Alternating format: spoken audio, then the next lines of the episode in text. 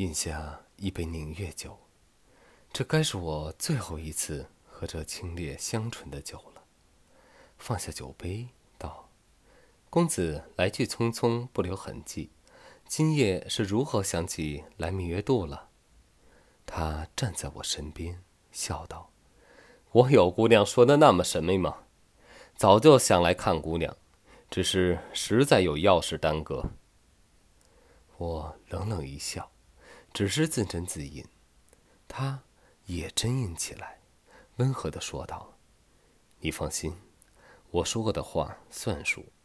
很快我就会带你离开这里，从此长相厮守，不再分离。”好深情的话呀！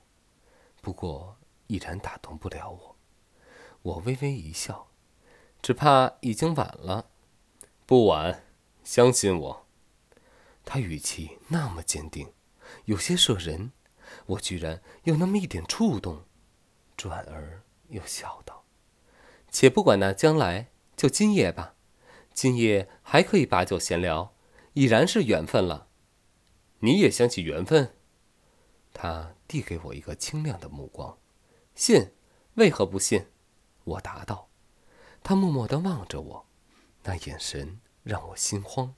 却有一种莫名的欢喜在心底潜伏着，彼此有那么一瞬间的陶醉。他柔声道：“姑娘，今夜还能为在下抚琴吗？”“可以，不过只是今晚，没有以后了。”我说的那么决绝，他只是看着我，一字一顿的吐出：“会有以后，而且……”以后你只为我一人抚琴。我仍淡淡一笑，不想再去言语，因为只有我知道，明日我就要离开这里去乐府。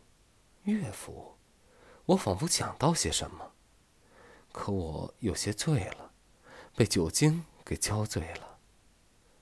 看窗外，柳叶弯弯，暖风开处，有蝉儿催叶，烧枝数亿。